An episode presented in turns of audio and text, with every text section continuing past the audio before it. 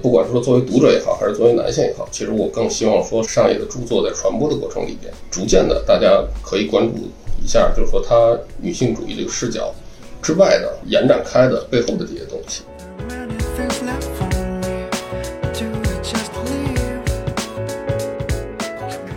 但我们觉得做书的一个人的一个信念就是，怎么把可能自己喜欢的小众的东西推向大众呢？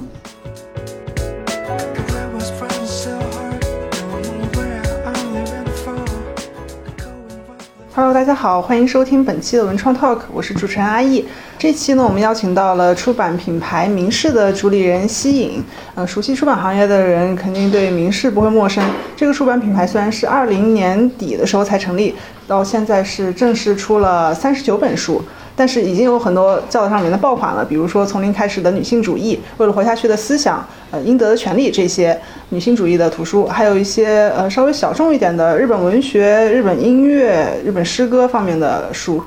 然后明世呢，他也获了很多奖啊，就是在二二年的那个豆瓣图书榜单上上榜了九本书，十个榜单，而且就在上个月获得了新周刊刀锋图书奖的年度刀锋出版品牌。然后，西影老师本人也是入围了第八届单向街书店文学奖年度编辑。总之就是读者的口碑和业内的认可双丰收这么一家出版品牌。然后这期的常驻嘉宾依然是文创老法师羽毛，羽毛也很喜欢这个日本的文化，而且也经常会逛日本的书店，所以应该和西影老师还挺有的聊的。就是西影老师在日本的时候，对日本文学的兴趣是从学生时代一直贯穿到后来成为编辑，到现在自己做老板，就一直很喜欢日本的文学。所以就是这期，我希望两位能聊得开心。然后西影老师能不能和我们简单分享一下您的一个职业经历呢？啊，文创 Talk 的朋友们，大家好，我是名师的创始人、主编陈希颖。今天也是非常开心来到我们的文创 Talk，和大家一起来分享关于名师的品牌故事，或者也有一个我自己个人对做书的一些感想感悟吧。呃，刚刚沈老师对我的介绍，我真的觉得有点非常的很不好意思啊，因为名师还是一个比较新的一个出版品牌，可能在不少的读者眼中的一呃，就算是这两年的一个新锐吧。然后出书的品种虽也不是很多，可能也稍微有几本大家叫得出名字的一些书，所以得到了很多读者的一些赞赏，包括也包括业内的同行也给我们很多的认可，所以是在这里非常的感谢大家。我是二零一一年先入行的，入行当时是在上海的另外一家呃出版公司，然后大概是工作了差不多有呃。两年两年半左右的时间吧，然后后来是到日本留学，留学了差不多有三年多，将近四年，然后又回国，还是回到之前的那家公司，呃，差不多干到一九呃二零年初的时候，然后五月份辞职，我记得当时是五月，然后差不多在十月份就创立了就现在的这个出版品牌明世，大概是这样一个过程吧，然后一直到现在。嗯，我觉得大多数的这个读者可能就是开始认识到明世，都是从那个从零开始的女性主义这本书，啊，它算是国内最早让女性主义就是特别爆火，然后也带动了上野热这样一个一本书。能不能讲讲就是引进这本书的故事？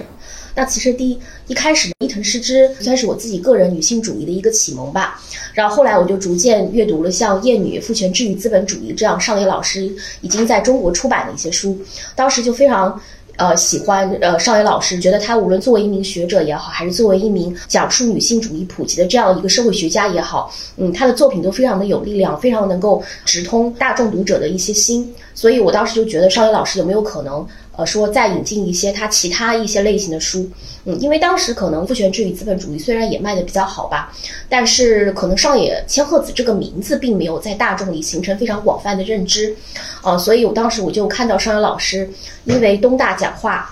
的那个事件就比较出圈，当时有很多国内的媒体翻译了他的东大讲话的那篇稿，我就想有，有没有类似说这样的书？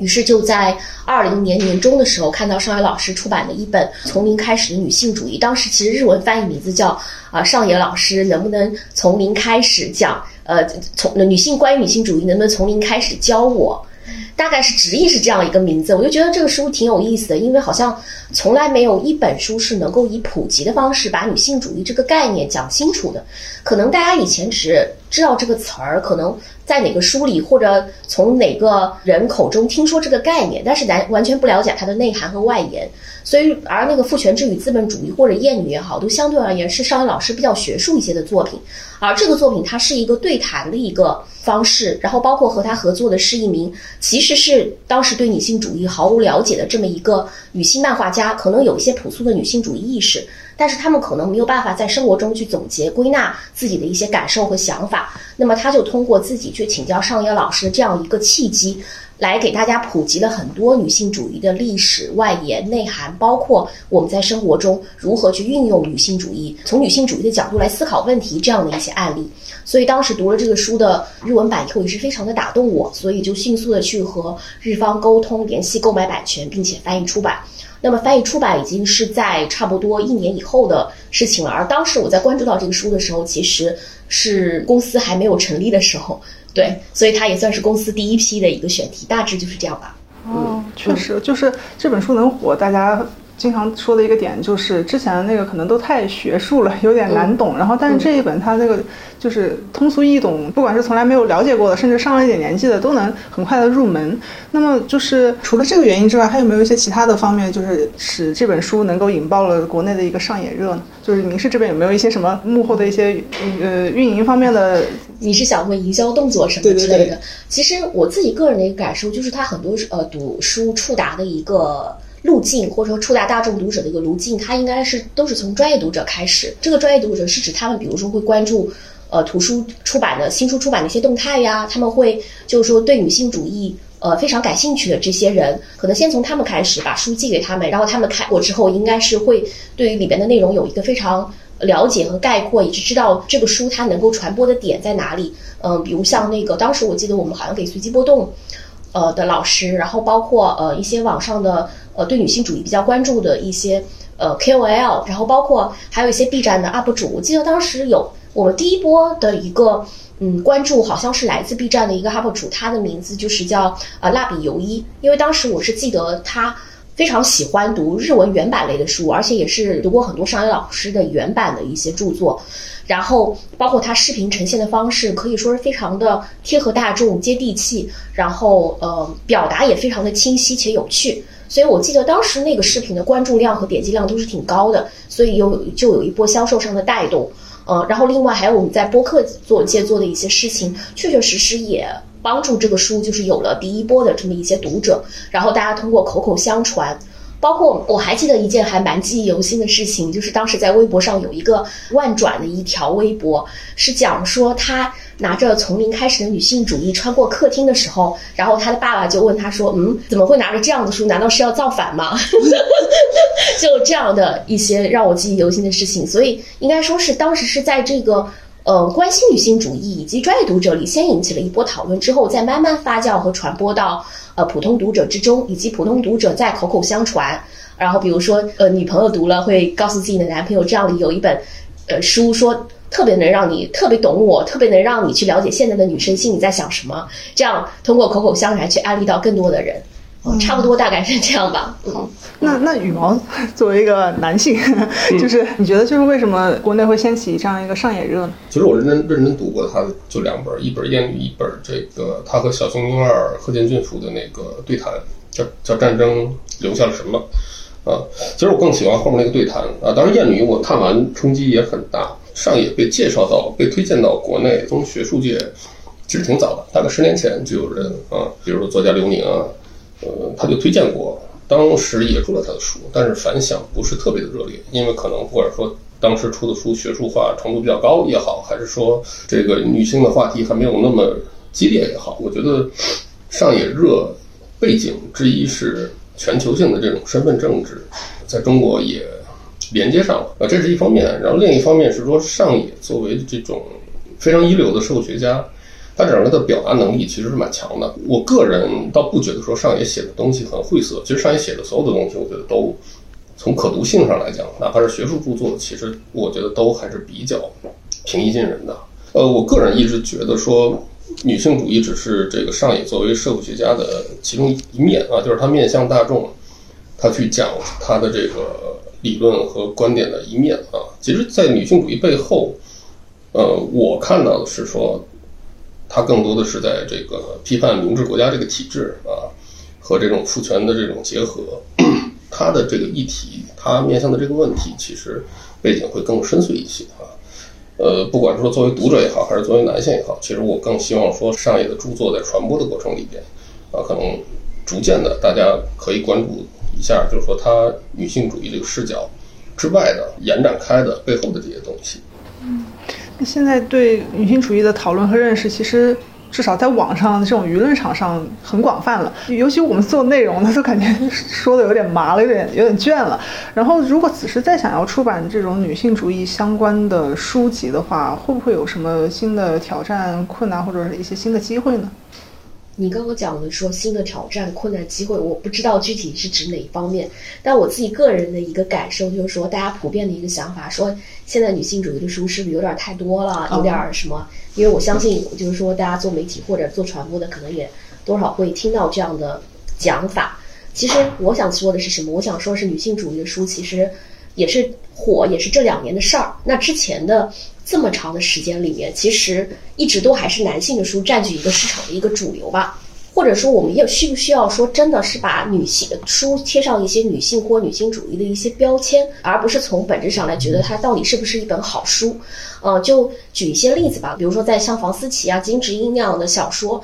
出版的时候，大家觉得这是一个女性视角的作品，但当时其实“女性主义”这个词还没有流传开来。但是大家喜欢房思琪一开始的原因，并不是因为说它是一个。女性主义的书，或者说这是一个女性的书，而是因为它就是一部好的文学作品啊，但它反映的是女性的一个真实的一个感受。所以从这个角度上来讲，我就觉得我们出版公司、出版品牌的想法是要出更多更好的书，而不是说我要出很多女性、女性主义的书去贴一个标签在上面啊。就像刚刚羽毛老师讲的一样，因为不是说女性、女性主义的书火了或怎么样，而是我们出的书正好应和了时代的需求。我觉得是这样的。嗯，它是一个时代的呼唤，而不是说出版行业真的在女性或女性主义的书的推广上有有什么什么巨大的一个贡献或发生。其实我们只是回应了大家的一个想法、一个需求。我觉得是这样的。还有刚才羽毛老师提到的那本书，就是贺建俊辅、小熊英二和上野千鹤子的那个《战争留下了什么》这本书。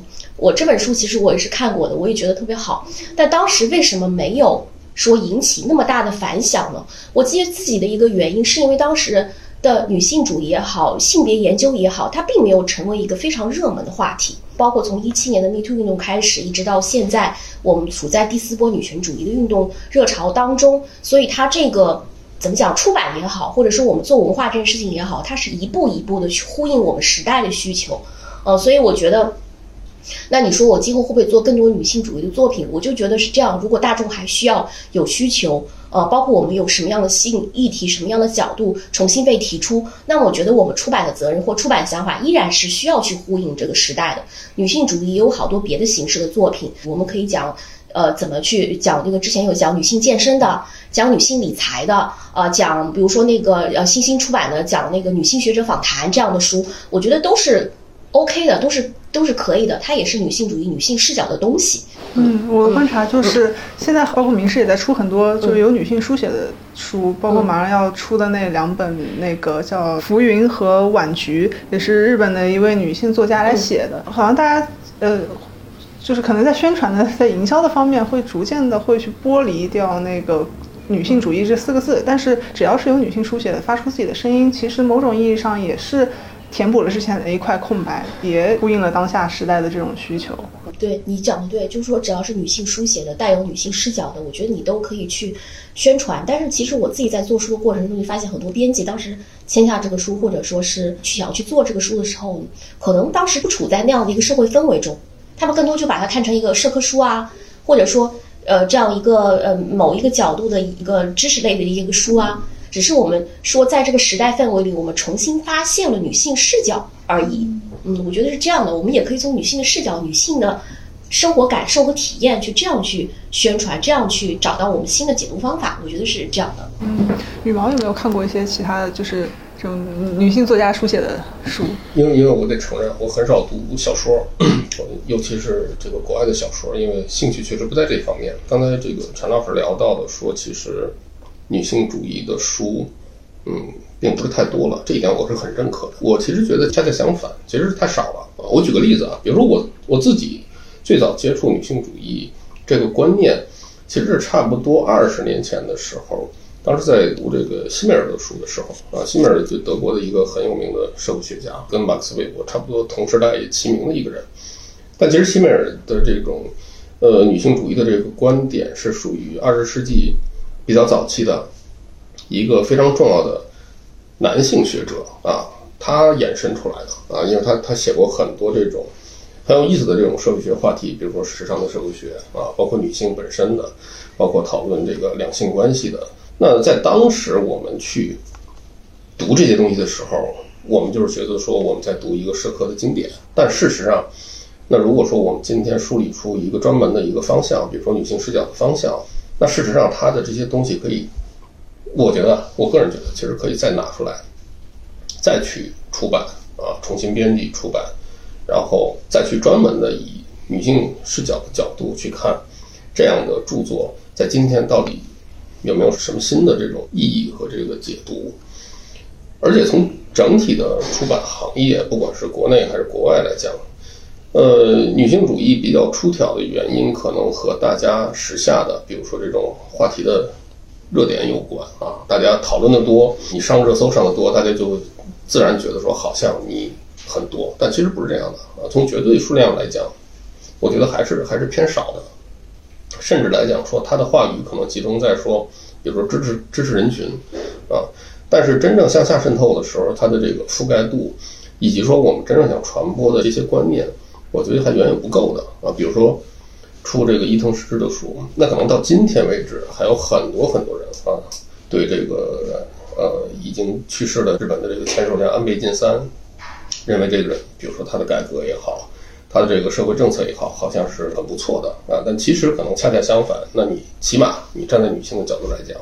那这个当时的这个伊藤被卷进去的这个性丑闻，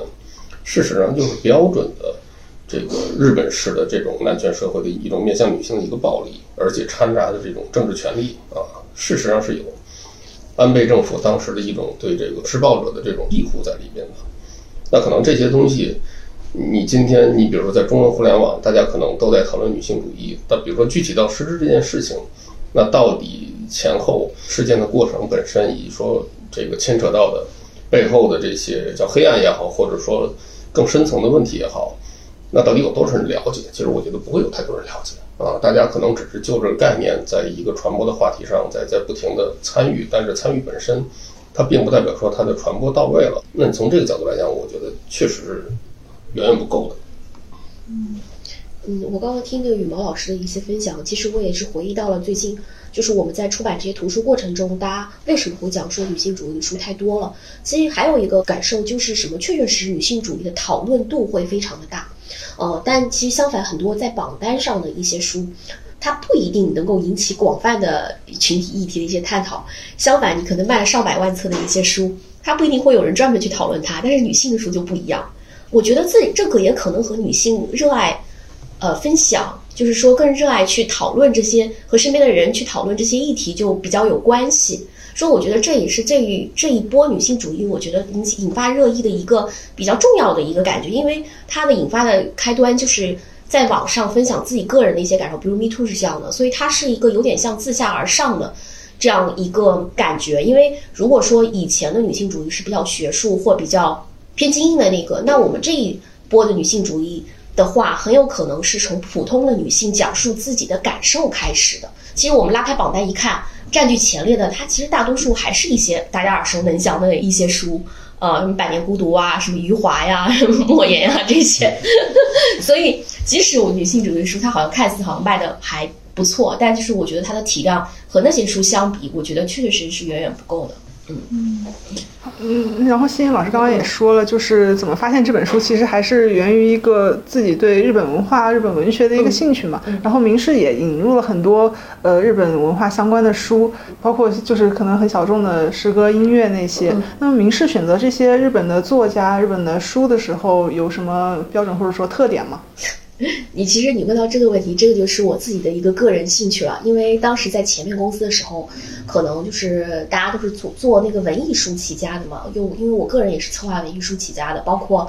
电影、诗歌、文学，然后音乐这些偏小众一点、偏垂类读者的一些书。但其实里边还是有不少特别好的一些作品的，就包括在明世。做了像那个户川纯，然后大有良音，还有谢晴臣这样的日本音乐类的一些书，然后这个类别是之前就是几乎国内出版社没有去涉及的这个板块，当然是我要在这些垂类中去找可能这些垂类里最适合出版的作品，呃，比如说我要考察作者的一些。呃，在中国的一些受众，包括它的市场是不是有同类书已经出版了，他们的表现怎么样？然后另外一个，可能我还会结合我自己个人的一些兴趣，这些书的读者他就会非常的垂直。可能我不知道谢景或不知道户川纯的人，我不会去买这些书。但如果我是他的粉丝，我听说过他，那么我有兴趣去了解这一块东西，那我有可能我就成为他的粉丝。所以，特别是我们日本音乐这一块，我觉得在这个。呃，音乐圈儿可以说，我觉得是几乎已经达到人手一本的程度了。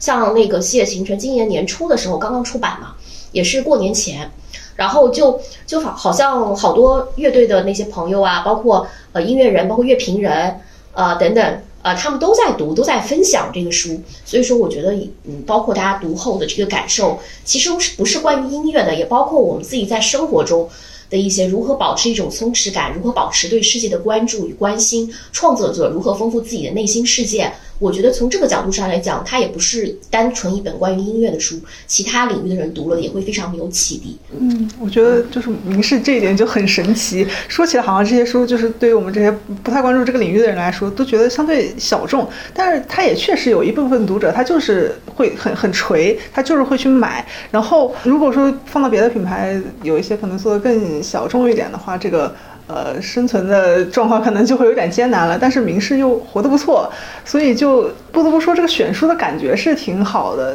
那么除了这个，所以活得不错，是因为我们还有一些赚钱的或者类似于很很赚钱的书，也是非常感谢读者支持我们，然后来去可能平衡一下。还有一个原因，我觉得也是我们小公司才可以做到的，因为其实我们在运营成本上并没有那么高，因为我们就这么多人嘛。然后，但是而且我们签选题和签版权的时候，不会选择一些比较昂贵的。呃，因为如果是啊，一旦比较贵的话，或者说要竞价，它可能就会面临一些呃成本上的风险。然后我们尽可能说做到这个书各方面的成本能够持平。那我觉得对于一本小众书来说，如果是我们喜欢的，我们就愿意去做这个事儿。比如它首印呃六千，其实我就可以平掉这本书当初的一些成本。但我们还有一些赚钱的书，啊，所以我就觉得从生存上来讲，我觉得也是没有什么问题的。但我们宁愿用这些时间或者机会去选择一些可能。没有办法在别的大公司或者别的出版社去成立的作品，因为当时我还印象还比较深，当时我带着户川纯还有大有良的那些音乐类的书去市集嘛，然后就有别的出版公司的朋友就问我们说，不知道这种选题是怎么通过的，就就还蛮有意思的。羽毛平时会读哪些就是关于日本文学方面的书籍？呃，一般我的兴趣基本上还是在，比如说日本的历史学家写的一些东西啊，就偏社会理论、偏偏历史学的一些东西。但是这两年明显的能观能看到的是说，就是日本作为这个呃文学和社科理论的，其实是一个很发达的一个国家。他的著作这些年吧，应该是最近这五年被成建制、大规模的引进，这个是挺令人鼓舞的啊。毕竟要考虑到说，其实有很多人是没有能力去读这个日语原著的啊。那这种引介，而且是这种成系统的引介，我觉得是非常必要的啊。所以像陈老师他们现在在做这个工作，呃，向下去拓展，或者说向更细的啊，我们叫更垂直的方向去拓展。我觉得其实是多多益善的啊，因为我们不能只停留在说最顶级的这个认知上，比如说提到建筑啊，就是安藤忠雄；提到音乐家就是坂本龙一，就太太单调了。那事实上，从战前啊，应该算战前一代，一直到呃所谓平成这一代，这将近一百年的时间，整个日本的这种社科文艺领域，然后涌现出的这这种成果。我觉得在这个丰富度和这个先进程度上来讲，其实是我觉得算是很罕见的。那我们听说过一些啊，知道一些，但其实真正能够接触到的完整的，其实还是偏少的。其实日本的出版市场战后六十年代到八九十年代是一个特别大的黄金期，有很多很多书出不同的版本，比如说出作者的这个作者的手稿版的这种翻印，然后一直到最普及的文库本。那这个过程里边，实际上是它的市场支撑着说你这么细分的去出，去出这些书。那你过了这个年代之后，比如说它的人口也在下行，然后经济也停滞之后，其实它这个市场支撑不了再这么繁盛的这种出版行业了，可能很多东西它就不太好出了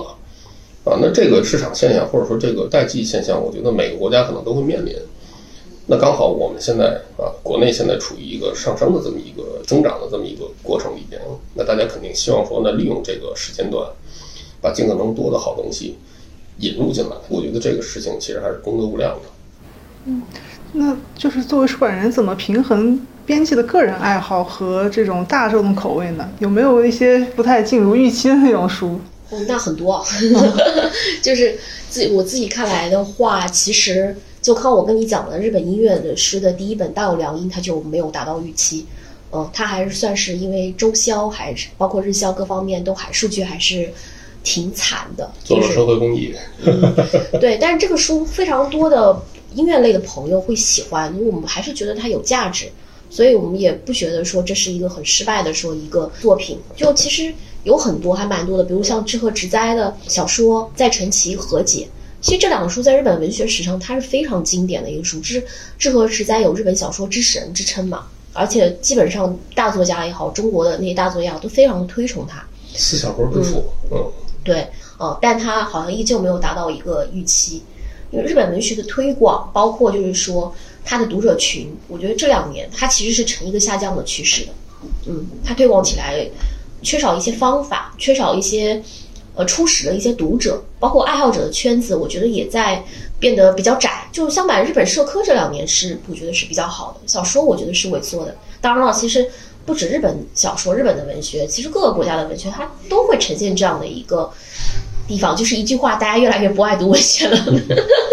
嗯，那那名师之后还会再坚持走这个？坚持啊，坚持啊！但是你看，就最近林芙美子的那套，其实也是日本经典作家系列里面的作品嘛。我们也是对标会出现日本文学这样的书，然后可能明世之后还会出更小众的东西。小众的东西不一定卖不好哦，小众的东西不一定没有价值。但我们觉得做书的一个人的一个信念就是，怎么把可能自己喜欢的小众的东西推向大众呢？本身就是做这个出版这个事儿。所以，如果你自己认可他的价值观，就认可喜欢这个作品。啊，对，那我觉得我就相信这个世界上一定有跟你一样的人，怎么用我们的力量去让这本书和他的读者相遇呢？就是我觉得我是我们出版的人应该去考虑的事情，而不仅仅是要把它做出来，还要怎么去把它推向读者，这两块我觉得都非常的重要。对，嗯，很多大出版社它会有某些有几本畅销书，然后就养活了其他的不畅销的书。那这个情况对于名士来说是是成立的吗？就这种也差不多，对，也差不多，也差不多是这样。但就是，但我们去就是一个比较呃理性的，或者说比较考量的一个地方，其实就是我们还是会算一下成本的。就像我刚跟你讲。大有良音那本书卖的不太好，但是它可能基本上会处于一个不太会亏本的一个状态。我们都是把之前算好，比如说我首印大概多少册，然后它版权费多少，翻译费多少，然后印刷纸张是多少。这样可能唯一付出就是我们自己可能做一本书的机会成本，以及这样编辑的一个时间成本。但我们从它的反馈或者后续的一些影响力，包括对名师整个品牌调性的提升来讲，我仍然是觉得值得的。因为很多对名师的一个感受，除了刚刚你讲的女性主义这条线以外，其实日本音乐也是我们的一个亮点产品。就很多人当我们放出出版计划的时候，也是有特别多的读者会期待这套书，包括。这套书后面还有第四本，我们有一个坂本龙一和几本龙民的一个对谈，叫《音乐机械论》，也它也是非常经典的，可以讲的是一个这样的书。嗯，所以我自己个人的一个感受就是说，我只要考量到我自己想好了我要去做这个书，然后我就不太会顾及它是一个什么样的一个结果。就是就是西影老师之前去日本就留学那段时间，也很喜欢去。逛一些日本的书店嘛，就是你的观察说日本的这个书店跟我们这儿有什么有什么区别呢？嗯，其实我自己最大的一个感受，包括我在日本留学这几年的经历嘛，因为我学校就是在那个神保町的那个旧书街旁边，呃，然后我经常会去那边逛。其实我自己个人的一个最大的感受是什么呢？就是它日本的书店文化真的非常的繁盛，哦、它有什么样的书店都有，因为它二手书店它也分像 Book Off 和一些专门卖绝版书的二手书店。呃，它二手书店里面，比如说它有专门卖艺术书的、卖摄影书的、卖一些就是类似于像字画、像浮世绘啊这样的一些专门的书店，还有卖文学的，类似像八木书店卖电影书的，它的分类可以说非常的细。然后我们现在的书店，大多数大家还是会觉得就是一个很漂亮的一个空间，嗯，然后里边可能会卖咖啡啊，然后卖文创啊，然后也有书，但是书书的话就好像呃不是像那个日本那种。因为它那个楼梯也好，然后它那个呃里边的整个装潢也好，其实都是很破旧的。然后它没有给我们一个很精致啊，可以在可以拍照拍小红书那种的感觉。它 但是它就是从楼梯上一直到阁楼天花板上，肯定都堆满了各种各样的那个书。嗯，这个是我在神保町看到的旧书店的一个感觉。另外还有的，他们也有像三省堂啊，或者像那个纯酒堂那样的大型的一个书店。它里面也会卖一些文创，比如还有鸟屋书店嘛，就大家都知道的很精。它里面它那个可以，你要像鸟屋书店那种，可以讲它是一个空间。但我自己个人的一个感受就是，它在每个地方的鸟屋书店也是会不一样的。比方讲，在银座的那家可能会偏艺术，或者说是偏更像那个给外国人，就是说针对外国人的一些选书。就比如它每个月会有一些主题的展。然后每个它每个月有针对讲讲，呃，它的中间一个里面，它大致会放一些普及日本文化，就特别日本传统那些的书。因为银座去的基本上都是外国人，很多外国人会去银座逛嘛，所以它那个书店是那样的一种气质。而在代官山的那一家，它就会比较综合。然后像三省堂或者像纯酒堂，因为纯酒堂是我自己个人非常爱去的一家，就是它有八层嘛，八层里面的话。就是它从一层，比如说一层是卖那个杂志、畅销杂志，地下一层是卖漫画的，然后到二层文学，比如说二层、三层是文学，然后到七八层，而且它会有各种专业的书，比如说到八层以后，它里面全部都是那个学术类的书，你各种偏门的书，各你都能找到。而且日本书店还有一个特别方便的地方，就是如果你有一个书名，你不需要去问店员，因为日本是一个比较呃怎么讲，就是说麻烦别人。很害怕麻烦别人，对，而且挨人比较多的地方，然后 就会，然后你到里面就可能不好意思去问店员什么的，其实就是可以拿着那个东西去搜索，搜索之后它可以可以直接打印出来，然后就告诉你这本书在几层几个书架的地景里面，然后你就可以去找到，这样的就像那个很像图书馆那种那种功能就很方便，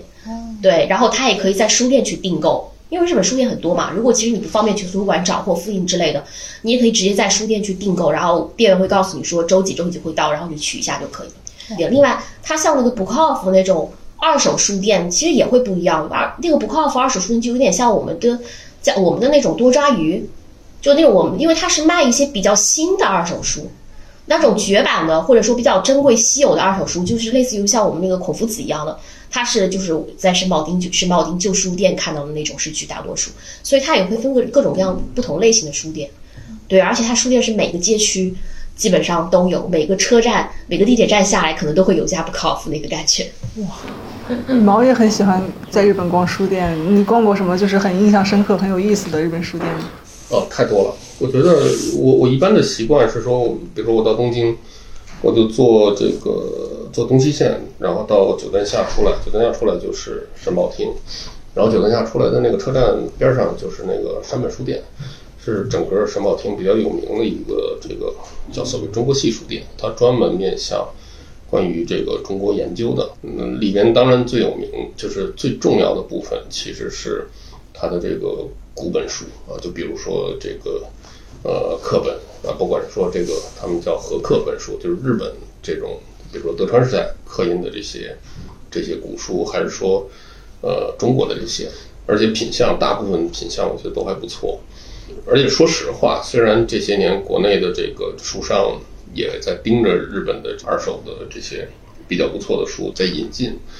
呃，但其实相对来讲那边还是。嗯，更便宜啊！我估计陈老师也有同感啊。那条街我经常逛的一个是山本，一个是小宫山书店啊。小宫山书店它其实是一个私人，大概已经开到第三代还是第四代了，我忘了。然后自己有一栋楼，呃，整个小宫山书店最有名的其实是卖这个摄影摄影集啊，就是说不管是说这个新书还是说这个二手啊，就是中古，呃，以及说整个店主最有名的其实是说他的这个跟三岛由纪夫相关的限定本也好，签名本也好，包括西田员工给这个三岛拍的这个蔷薇型的这些限定的画集，摄影家自己放的这些有签名、有限量号的这些照片。你你如果说你是一个喜欢书或者说喜欢这种文化收藏的人，会非常爽。呃，我们跳出这些个个人的这个体验，我觉得其实最有意思的就是日本的这个图书流通体制是很值得我们去学的。比如说刚才陈老师提到的这些，每一个车站，至少在东京啊，其他的城市我也没那么了解。确实，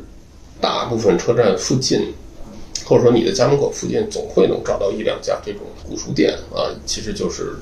流通更多的流通为主的是这个，比如说文库本这种日本很经典的这种口袋书，然后品相都很好，一两百日元啊，然后买一本这个几乎跟崭新的一样的这个文库本，然后读完之后，然后它有一个机制说你可以把这个东西再重新的再，比如说找一家书店让它重新收回去啊，让下一个人去读，这个流通机制非常非常好啊，它可以让大家很低成本的，然后让书赚起来，比如说像。早稻田附近的这些二手书店，书我我大概观察过，他那儿书普遍比别的地方同样的版本要更便宜一点，因为他为了方便学生。那我们老讲知识社会，知识社会，那这些其实是属于知识社会的这个基础建设。这些东西其实我们在国内，呃，以往了解的太少，引入的就更少了。但是这些东西，我是觉得说，不管是我们的这个出版业者也好，还是说我们作为这个。喜欢书的这种游客，或者说能够去日本访问的这些朋友也好，我觉得应该关注一些这方面的细节啊，看一看是不是有机会能像这个明世和陈二他们一样，能够把一些好的东西引回到国内。我觉得这个意义会更大一点。国内现在有这种趋势吗？把书做的薄一点、小一点？这个东西，如果我就还可以再展开，再多聊好几期。就我其实可以简单的大家讲，为什么说好多读者也问这个问题，说为什么国内出版社就不做或者很少做文库本？其实还是一个成本的一个关系，因为你做文库本，你定价是没有办法定上去的。在这个版权费非常高昂，然后纸张印刷这样的一个年代，如果你做文库本，你卖个二十五块钱，你其实是没有办法回本的。是的，大家大家可能不知道这几年。纸的价格的上涨是非常非常夸张的，而且还有一个原因啊，就是说文库本放在书店里，因为现在书店里大多数书都是大开本的书，对不对？然后，但是如果你一个文库本放在那边，就非常容易被淹没，就是书店里根本看不到你的书，因为在所有的人都在做大开本厚本的时候，你做文库本，所以你的书就会被淹没。但是也有一种文库本的方法是怎么做，也可以这样，就是做系列，做套系。这样摆上去会非常的震撼，嗯，读库本，呃，虽然国内现在也有啊，那个比如说老六他们的读库，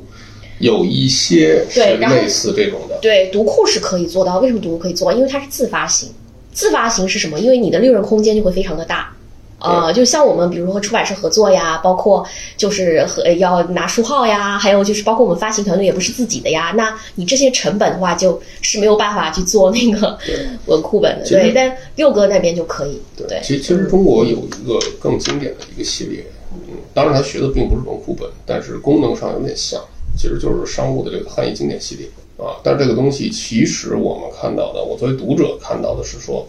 有实力的。甚至说有这种国家支撑的大的出版社，他才愿意去做这种长时间的，然后这种不是那么直接追求这种投入产出目标，或者说他的这方面的压力比较小的，他去做这个事情。还有一个就是我们的读书人口真的太少了。其实你想想，如果我们出文库本，我们能卖多少本呢？因为文库本的定价就是很低啊，那你出版社怎么盈利呢？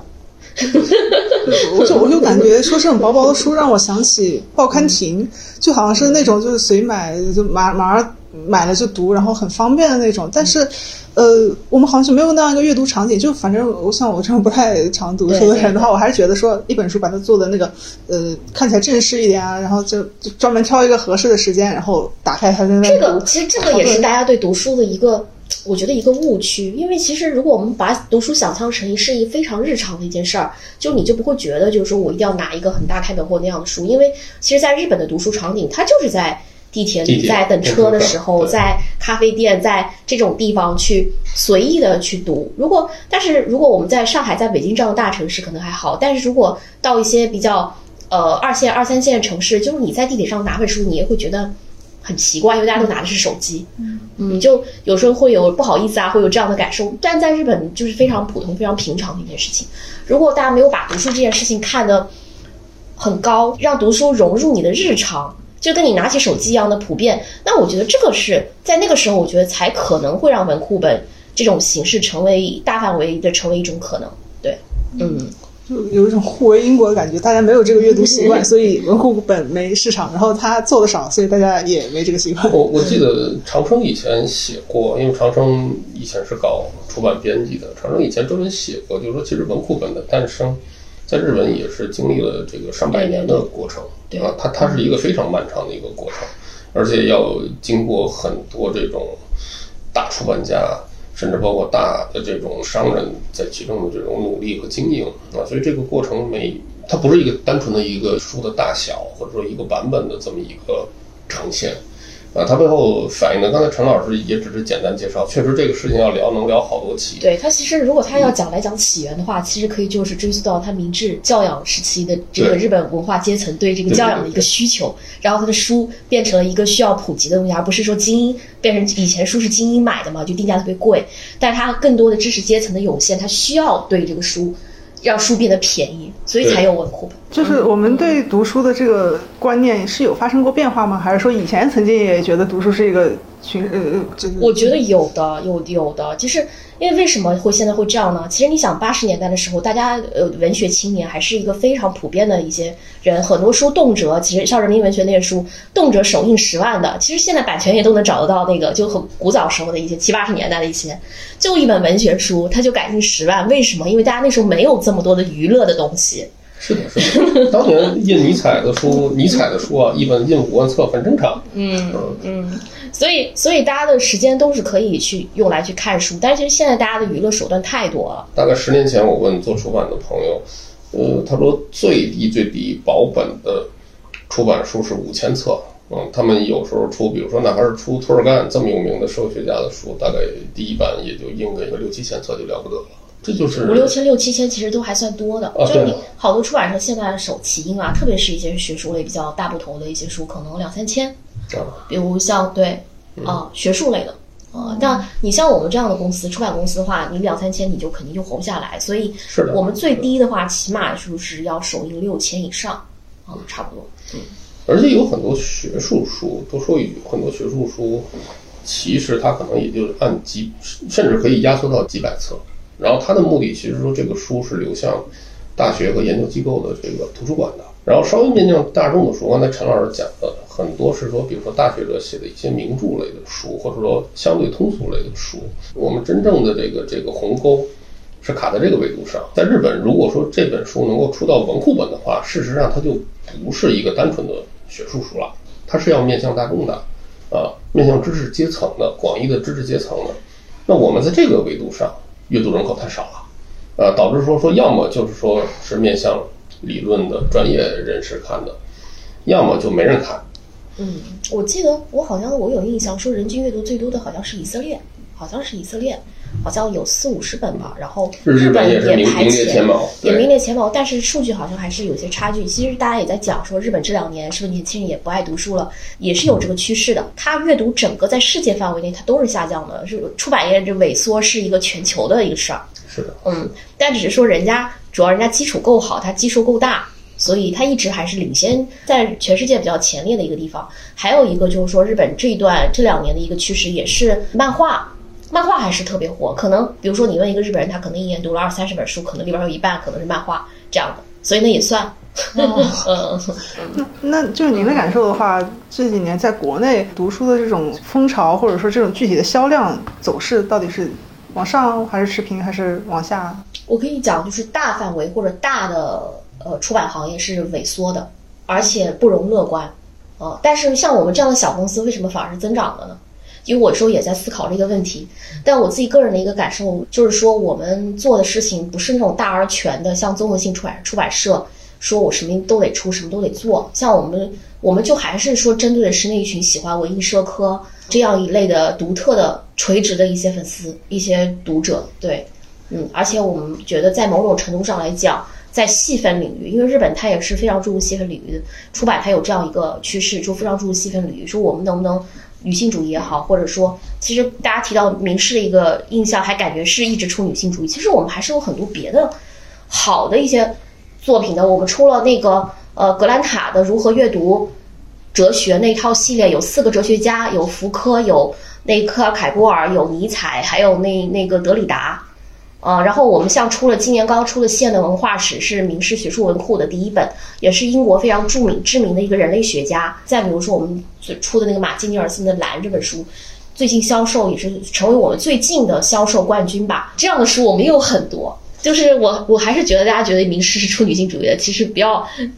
那样觉得名师他只会做女性主义的书，其实他真的其他的书也是特别好。感觉就是 中国整个出版行业就是稍微就如您所说是在萎缩，但是好像又冒出了很多新的独立的品牌，然后也都是很有自己调性的。所以就是我当时之前也在想，到底是到底是行了还是不行了呢？整个出版行业肯定是不行啊，对，肯定就大趋势肯定是不行了，因为其其实第一度季度产业报告它直接下降全。行业我记得是下降百分之五点，呃，我下降百分之五点六。去年好像是这个就第一季度嘛，对，因为第一季度大家觉得好像就是放开了以后会不会说，哎，大家都去买书？可事实上并没有。那过去三年在家也不买书吗？我觉得过去三年的话，虽然有下降，但是没有那么的明显，可能就地面店受到的影响会特别大。但是我觉得反而是不是在家也有可能，也不好说啊，就是我觉得不太好讲。但是好像下降没有那么明显。我觉得我自己猜测可能跟书价的上涨有关。现在书价，但是书价其实一直在涨，对，一直在涨。因为为什么？就是因为买书的人越来越少了，逼得出版社你不得不去提高定价来平衡成本。嗯嗯，那就恶性循环。嗯嗯。那现在做营销的话，或者说推荐书的方式，跟以前有没有什么变化？我觉得变化，卷。我自己是经历了出版行业十年，我是一一年入行嘛，我经历了出版行业十二年的一个变迁。我觉得在营销方式上变化还是特别特别大的，因为其实营销呃图书的营销方式还是根据你这个呃媒体传播方式的一种变换为主。因为我一开始不做了一段时间营销编辑嘛，刚开始的时候我记得还要去呃采拜访一些纸媒、一些媒体的一些负责文化板块的一些。一些负责人，当时还是线下沟通特别多啊。比方讲，你各个上海的各大报纸、广州的各大报纸、北京各大报纸，给他们文化板块的呃书评人啊或者负责人去寄书，或者说在电话里面讲书啊。我那个是最初做营销时候，所以比如说你在哪个报纸版面上发个什么大书评，然后就已经非常了不起了。就一个给你个豆腐块的小推荐文章，珍惜适合。早年早年我做做自由撰稿人的时候。就是靠写书评过日子。大概我觉得是二零一一年到至少我入行的前两年，基本上还是一个纸媒占据主流话语权的这么一个呃时期。到一四年之后，不是那个微信公众号崛起嘛，所以它对整个媒体行业的影响可以说是巨大的。所以不仅是说你们刚刚讲的书报刊、书报亭倒闭啊带来的影响，就是大家所有的媒体营销基本上全在线上了。其实我觉得这个。对于我们来讲，或者说对于出版行业来讲，我觉得是一件好事儿，因为其实线上传播的速度和效率是更快的，而且它更加利于说，呃，所有的书只管你内容的好坏，大家在一个平台上竞争。因为以前多多少少还是要靠那个关系的，就是你关系的亲疏远近。当然，如果你是线上的话，其实大家只是看你所有的出版社的书，你只在一个平台上竞争，就是看你内容好不好，能不能引起大家的兴趣，引发大家的讨论。所以，一些大的媒体或者一些大的平台会选你书的可能性也会变得更高，因为大家也需要优质的内容嘛。所以，优质的内容这一点就成为很多选择的一个标准，而不是像过去那样子。还有一个转折点，就是以抖音为主的短视频时代的到来，它给出版行业的冲击，我觉得是多方面的啊，因为它变得更加的可视化，一个还有碎片化，嗯，阅读变得非常的碎片化。你看小红书上都是京剧的摘抄或者一标题党。哦，我记我们那个在绝望之巅，去年在那个小红书上数据很好嘛，就大家基本上都是一个标题党或呃颜值的晒单的这样一个方式，说引发大量的一些关注和讨论。比如比如说像那个去年在绝望之巅这本书，我们不是嗯是我们算是去年第二名嘛，仅次于从零开始女性主义的销售。那他在小红书的一种模式，就比如说呃，一个是京剧，因为这齐昂这个作者被称为哲学京剧王，呃，然后他写的东西非常富有的激情，然后会是那种散文式碎片化的这样一个东西，特别适合京剧的截图啊、分享啊这样之类的。呃，然后比如说在讲一个标题，什么他这个人二十岁时候写的书震撼了我一整个灵魂，这样的点赞五点六万，你也不知道是为什么。那会不会就是在这些小红书、抖音上面的这种推荐 KOL 推荐，它只停留在京剧，但是它不能很带动那个具体的这本书的一个阅读？呃，我跟你说，在小红书上是可以的。嗯，为什么呢？就是因为小红书它就是一个种草的网站，它其实很少，它会帮你看成是它，因为书和别的，比如说你买个帽子、买一个玩具、买一个什么包包之类的，它把你看成一件时尚单品。就就是比如说像我们蓝这样的书，就是封面比较好看的，颜值比较高，然后适合做成京剧分享的这样一类书，在小红书上会有比较好的表现啊，就是因为它其实并不把你看成是书，它书在这个里头，它就把你看成是一个种草的东西。就现在人们的消费消费观念、消费方式不一样了，它很多时候其实是一种情绪消费。呃，买书也是，小红书之外，其实比如说像孔网，甚至现在也开始在做书的这个在线的直播拍卖。啊，以前买书的方式其实是说是一种按图索骥式的啊，是一种搜索式的，然后是一个目的性非常明确的去从我的需求到这本书这么完成的一个消费过程。但是更多的人不是这么买的。但我觉得这个也有好处，因为如果说我们所有的这个出版都变成了这么精准的、这么这个理性的这么一个消费过程的话，其实书就很难卖了。就是说，书买书的人越多，我们这个引进书的空间，包括书的价格，才有更大的可能说这个东西降下来啊。包括说刚才跟陈老师聊到的，说这个整个大的市场可能在缩，但是为什么像明世这样的在涨？我自己的判断是说，呃，因为有现在这类似小红书、类似这包括我们博客这种媒介，呃，它可以聚拢相对精准的我们这行叫私域流量，尤其是这种呃专业性比较强的，或者说这种垂直度比较高的书，更多的它其实吃的是这部分人群的复购，像兴趣电商呗，就本来你对有点像，有点像，嗯。就刚刚那个羽毛老师聊到的这个问题啊，其实小红书上存在的读者，他确实是一种冲动和理性消费，以及它是一种更多是随机性的一个读者。但其实我们仍然就是觉得说，小红书这样的京剧或者说标题党的推荐方式，其实对出版行业来讲，它并确实并不是一件坏事。因为，因为有一个非常呃典型的一个例子，就是上野老师，他其实也是初期他也买标题党的。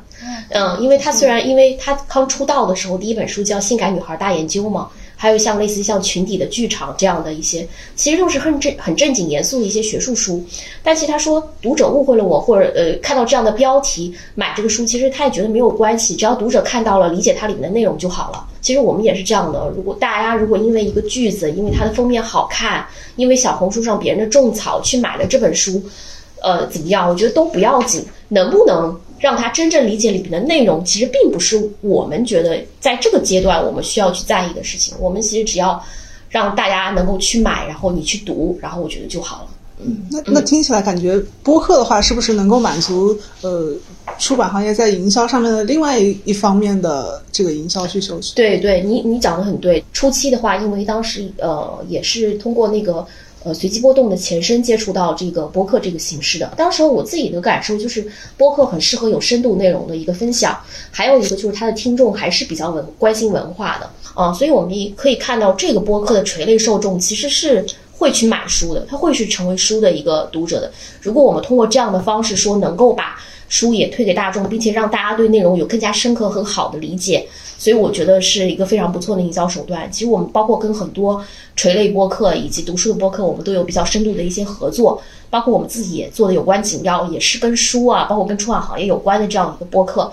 为什么会选择这个赛道？其实也有这样的想法和计划，说可不可以在播客里面把我们自己想要推荐的书，想要跟读者表达的内容更加清晰、更加有深度的去表达出来。对，嗯，就是小小红书还有短视频的话，它是一个初印象，但是播客它可以有一个很长尾的一个解读啊，包括有很多呈现方式，无论是这个做做书的编辑，还是甚至作者、译者，都可以请来一起聊。对，主要这个就是现在有关紧要在做的事情嘛。因为以前的话，其实包括一些博主，包括我们自己合作的一些 KOL 什么的，我当然了，他们的解读或他们的作为一个普通读者的解读方式，肯定是。呃，是非常好的，因为他们最了解说我们现在读者需要什么。但如果是编辑，其实可能或者作者，他有可能是对这个书内容理解最深的人，他的表达方式和他的构思、他的想法又会呈现另外一个维度。嗯，那对明世未来有什么期待吗？呃，说期待就是有点太大了。其实我自己个人也被问到过好多次，就是说对明世未来的规划和想法。一个，我现在是是觉得明世毕竟还是签了不少。种类和类型的书嘛，那我们想我们在哪条线上，是或者说我们延续我们之前出版的哪些呃产品线？然后刚刚讲讲的有社科文艺类的小说、诗歌、散文啊，什么女性主义啊这样之类的。所以其实这个现在明示呈现的这些内容呢，我自己个人的一个想法还是说，它在我们选题初期的时候，因为其实这个都是我们在。明世初创的时候签下来的选题，其实那个时候的想法还没有特别清晰的路线，只是说，哎，我们尝试一下哪些领域比较好，我们可以在哪个领域内继续去发力。所以可能要等这批内容出现之后，我们还会对我们自己的产品线有个比较大的调整，包括我们明年等等之后的话，还会有几个大家可能从来没有意想到明世会做的一些产品线，比如说我们的原创。啊，比如说我们的那个科普线，比如说我们的心理学的这些线，所以到时候都会给大家有一个比较明晰的呈现。还有一个就是说，呃，从公司的这样一个层面来讲的话，因为我们现在明示，嗯，从刚开始有两个人、四个人，到现在我们已经有十个人的一个团队。那我们是怎么去把团队中每个人的力量或每个人的特长都能发挥的呃淋漓尽致，让大家都能感受到，哎，说在这个公司里面自己的一个呃一一个归属感，呃，一个个人价值。我觉得这个是在编辑生每个人的编辑生涯中都非常重要的一件事儿，啊，所以还有呃，就是让公司呈现整个一个比较理想的一个状态，是我自己作为可能主理人或者说创始人这样应该要去考虑的，呃，一个事情，大概就这两个吧。我特别好奇的一个就是，明世这边好的，好像就是您之前也一直说都很在乎编辑每个人自己的一个爱好，那就比如说招人的时候，他是。呃，怎么去找这种志同道合的伙伴呢？会考察哪些？呃，这个其实也是很多人要问的，就是名师的招聘有什么标准？因为我们也收，有时候会大量收到简历啊，就是就是那种的，就是大家都满怀热情想要加入出版行业，就是也是也是在这里非常谢谢各位读者，就是对名师的关注。就我自己一个选人的一个标准，其实并不是说在意你。你爱好什么，或者说是不是和名师的整整体的这个出书的选题方向契合？因为其实你如果来了之后，你就会慢慢经过一些熏耳濡目染熏陶，你就会知道说你呃就是名师的选题的要求啊。但我们在初期考察的一个就是说你，因为出版行业大家都知道的，首先它不是一个薪资会很特别高的待遇，嗯，很可能有的编辑做成做了两三年之后。他知道你做书是怎么回事儿，他可能在觉得你在这个行业他没有没有什么机会，或者做书这件事情跟你想跟他想的不一样，他就会永久的离开这个行业。啊，那我会考察你是不是想要长期在出版行业发展，嗯，这些东西包括你自己的准备，就是说你是不是对出版行业的工作有了解，就大家有这个特别乌托邦式的一种想象，所以就我觉得还是要明白你是要商是一个商业体嘛，所以他还是说要你来做书，然后把做把做书这件事儿。然后变得可可以来养活自己，对，至少在上海这样的大城市，有没有可能能生活得下去？能不能耐得住寂寞？因为尤其是开始的那几年是最难的。因为为什么大家现在愿意招一些工作了一到两年、两到三年的这样的有经验的编辑？一个当然是因为经验，还有一个就是至少你知道了做书是怎么一回事儿，你不会说。有些应届生的不确定性就在于他可能做了两三个月、三四个月、半年就走了。但是出版行业的培养周期其实是非常长的，所以他是不是在出版行业有长期发展的这样一个决心？嗯，包括他的经济各方面能不能支撑他能做这样长时间的一个坚持？然后他对出版行业的一个了解程度啊，然后他的看书呃阅读的一些方向，嗯。呃对，还有一个就是，我觉得一个人的沟通表达能力，我觉得对编辑来讲还是蛮重要的。呃，我并不在乎，就是说你是性格外向或者内向，但是我觉得一个基本的语言表达和能力，因为每个编辑都会涉及到对外沟通的工作，而不仅仅是你要在家里看稿闭门造车。因为现在的一个行业对编辑的要求，它是全方位的。嗯，你能不能呃做做讲书稿？你能不能做讲述视频？你能不能和这个是已经比较高的要求，但你比较和印厂的沟通，和一些译者做译者作者的一些沟通。